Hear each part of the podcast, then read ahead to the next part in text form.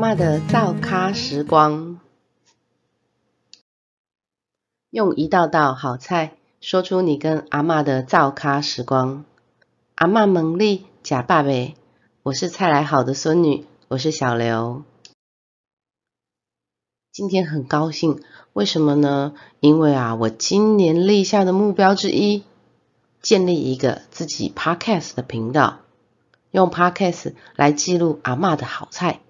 终于有了首集的录制，那也希望呢，很快啊，我可以慢慢累积，然后呢，把阿嬷的好菜呢都记录下来。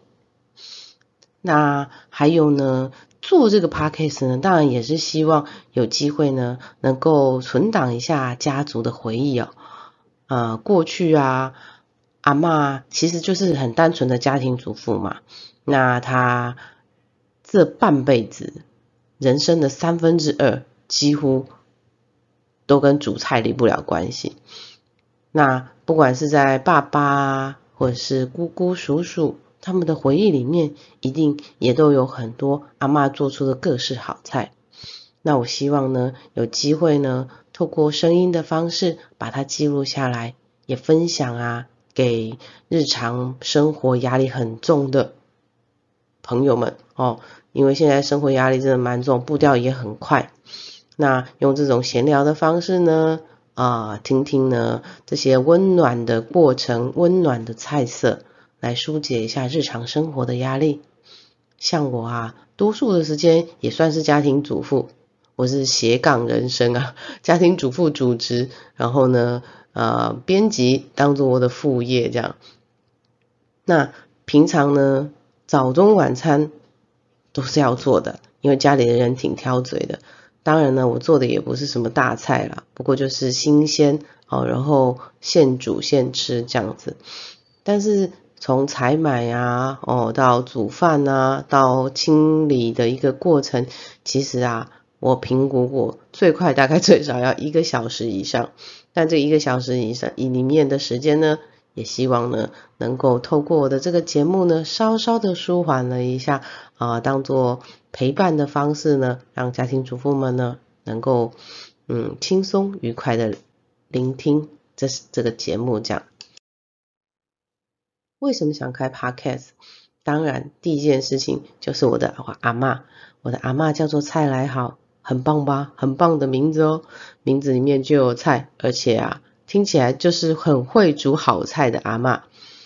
当然啊，我阿妈今年已经年纪蛮大的啦，她已经九十八岁了，跟我的父母住在一起，身体呢当然没有以前呃说能跑啊能走啊，这个是不太可能。但是呢，目前呢身体都没有什么状况，还好能够呃膝盖不太好，不太能走长的路。再来呢，年纪大了，有时候对于回忆的部分呢，也会混乱。有几次我去探望他，他都把我当成是他的女儿，哦，会一直叫我姑姑的名字，然后啊问说，为什么我家那两个儿子最近都很少看到呢？其实啊，我没有儿子诶。不过阿妈其实也常常知道我是谁。他会说啊，我知影你是谁啦，你是小英啊。哎哟，小英，你哪个买遐济物件来？啊，你敢有钱？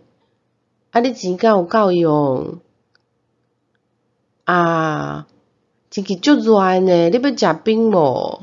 啊，阿嬷，只要听到是我，知道是我之后，他通常都会非常非常的关心我。那阿妈对我最常讲的一句话呢，就是啊，你食饱未？你不都会枵无？啊，你有想要食虾米无？我相信几乎每个人都有一个担心你吃不饱的阿妈。我家的阿妈当然也是这样咯。那因为阿妈年岁很大了，所以我想要有机会。把我跟他之间的这种嗯感情的流动啊，这些温馨的记忆，还有那些特别的菜式记录下来。当然，这个也算是家庭记忆传承的一部分。呃，阿嬷其实有蛮多小孩的。那我的那些叔叔、姑姑，还有我的爸爸，他们其实，在那个过往，嗯，很艰困的年代呢，我阿嬷还是想方设法的帮他们变出了很多的菜色，利用呃这种很原始的食材哦，做出了各式的味道。在他们的记忆里面，我相信也有一道菜、两道菜是他们特别不能忘记，想起来啊就会流口水，甚至流眼泪的菜色。再来呢，我也想听听别人家阿妈的菜跟故事啊。我的朋友呢，或者是我生活的经历，其实会接触到各式各样的人。那我曾经啊，因为科系的关系呢。还有因为毕业设计的关系，去过司马库斯很多趟，一年上去六趟，哦不七趟。那在当年也是一个很艰辛的过程。当然司马库斯现在很红了哦，赏枫啊，赏樱啊，还有赏巨木啊，哈，是一个很红的地点。那那个年代呢，我上去是很辛苦的哦，千辛万苦上到上面呢，我发现啊。他们跟我的阿妈没什么两样啊，问你的问题都是啊，你是吃饱了没？会不会肚子饿？啊，我们吼那个家里呀，有的东西你都可以自己吃啦。山上的雅弟跟雅雅，听看到我第一句话都是通常都是问这个，你吃饱了没啊？啊，跟阿妈一模一样。就是想方设法把他家里的食物通通拿来喂给你。我在山上吃过，嗯，野生的蜂蜜，哦，野生的蜂蜜就是现摘现采现吃，哦，蜂巢啊，蜂蛹啊，哦，那个白白一直蠕动的，他们就会跟你说很营养呢，吃吃看的呢，哦，那最特别的菜色，哦，我还吃过。小米糕，嗯，不是路上卖一块一块的哦，是在山上丰年祭自己捣的哟。哦，他们一边跳舞一边捣年糕呢，那个小米糕超好吃的啦。而且啊，再沾上野生的蜂蜜，简直就是人间美味啊！还有什么很特别的？就是，哎，我还吃过生腌苦花鱼。这个啊，可是秘密菜色。当初为了要给我吃到一口生腌苦花鱼啊，可是避开了很多的观光客，哦，躲到家里的角落啊，偷偷的拿出一罐。诶，当他说出生腌苦花鱼的时候，其实啊，我的心里是有点抗拒的。嗯，这个已经腌了一年了耶。要把一整只鱼吃下去，其实是有一点害怕，但是呢，呃，盛情难却的情况下呢，我当然也吃了。你要问我什么味道，我其实不记得，但是记得那个丰厚的人情哦，还有他一心想要把好吃的东西，哎，分享给你的那种感觉，是让人非常感动的。那这些东西。不是只有吃的是吃进去的味道而已，它其实它的背后都有它的故事跟一些感情的交流。我也想要听听这些啊，别人家的阿妈跟他们家的家族感情，跟他们家的家族故事，一定非常的有趣温暖。那节目的内容，我想呃，我会锁定，当然一定是我阿家我阿妈的好菜了哈。这个阿妈的菜呢，不是什么。名门大菜呀，哦，上得了什么国宴啊，呃，米其林主厨的这种菜，当然是不可以比拟了。但是呢，我们的故乡是在南投的中寮哦，中寮没错，就是你想的那个九二一的正阳中寮哦。其实它是一个很贫瘠的山城，南投啊是全台湾唯一不靠海的县市。所以我吃的鱼很少，就只有无锅鱼。我吃的多数都是山里产的东西。那阿妈呢，用那些山野里面的材料做出了很多很特别的食物，而那些食物呢，可能没有很很难的烹调过程，但是它的取得呢，从头到尾呢，包括相关的调味啊，可能都来自于现地。那这些食材呢，有它背后的故事跟它的背景，譬如说啊，我们就阿妈像夏天这个七八月很热的时候呢，她会给我做很多的甜汤。那个甜汤呢，不是现在的什么珍珠奶茶，当然不是哦，那个年代也没有珍珠奶茶。嗯嗯，像我下一集想要谈谈梨子汤，用山上啊那种釉色纤维又多的那种粗梨，加上冰糖熬的梨子汤，跟你想象中的味道完全不一样。又酸又甜哦，这种滋味嗯很难形容。我还记得有一次，这个我想到啊，我每次一想到就觉得口水要流下来。那另外还有，譬如说咖啡鸡爪，咖啡鸡爪是什么呢？其实啊，我一直查，一直查，一直查，相关的资料几乎没有。但是它长得很像现在减肥用的奇亚籽。哦，它是会有饱足感。那它烹调的过程真的是很简单，但是呢，它挑拣的过程很麻烦。这个也是一个很特别的食物跟食材。这个煮食过程里面呢，其实有发生很多我跟阿妈之间的互动，或者是说阿妈为了煮这道菜呢，她去采摘的过程啊。它放进去的调味料啊，这些东西其实都不是用购买可以买得到的。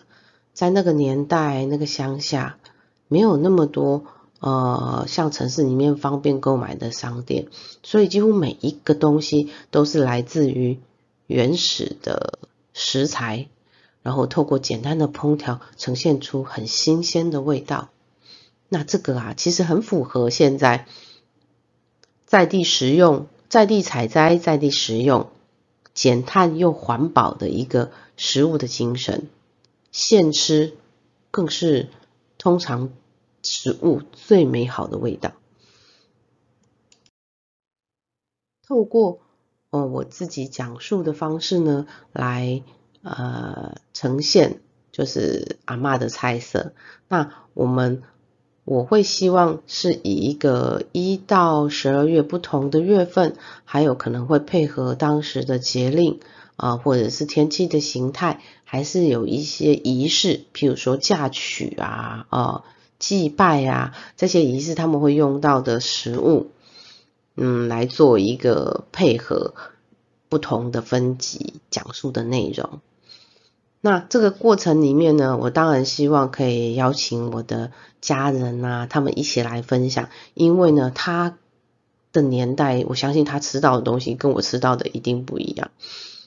但是呢，我必须要先自己啊，先来讲述个几集，让他们了解这个过程并不复杂，不然呢，他们一定会跟我说。啊麦啦，我甲你讲，啊你家去讲就好啊，啊我不爱讲啦，安尼就歹势呢。哦，他们会觉得，诶，在这里讲述这个节目是一个很奇怪的事情，我又不是什么名人。但是其实我觉得每个人呢，都有自己家里呃温馨的故事哦，自己家里特殊的菜色，不管它特不特殊，它在你心里一定有一道菜。是你想起来就会流口水，想起来就会很怀念，想起来啊就会觉得内心很温暖，或者是甚至想要流眼泪的一道菜哦。虽然不是什么名门的菜，也不是什么很厉害很厉害的菜色，但是就是有这种菜联系了，透过这种呃食物。联系了家族的感情，联系了父母之间的感情。那再来就是，当然不是只有我家这样啦，几乎每个朋友的家里都有一道这样的菜，都有一些你心中想要说的菜。其实我们说是说菜，说的其实是一段故事，一个关系啊，或是一个很多很多的延伸这样子。那透过邀访不同背景的朋友哦，啊，原住民的朋友，或者是生在国外的朋友、外国人的朋友，或者是说，嗯嗯，不同江浙菜呀，哦，香港的朋友啊，粤菜啊，嗯，那他们一定都有不一样的食材，跟当初成长的背景，还有这中间的蕴含的故事。行动才会开始，欢迎你也加入分享的行列。我是小刘，如果你喜欢我的节目，请帮我按赞、分享，而且关注我一下哦。下集开始，我们就会开始来说好。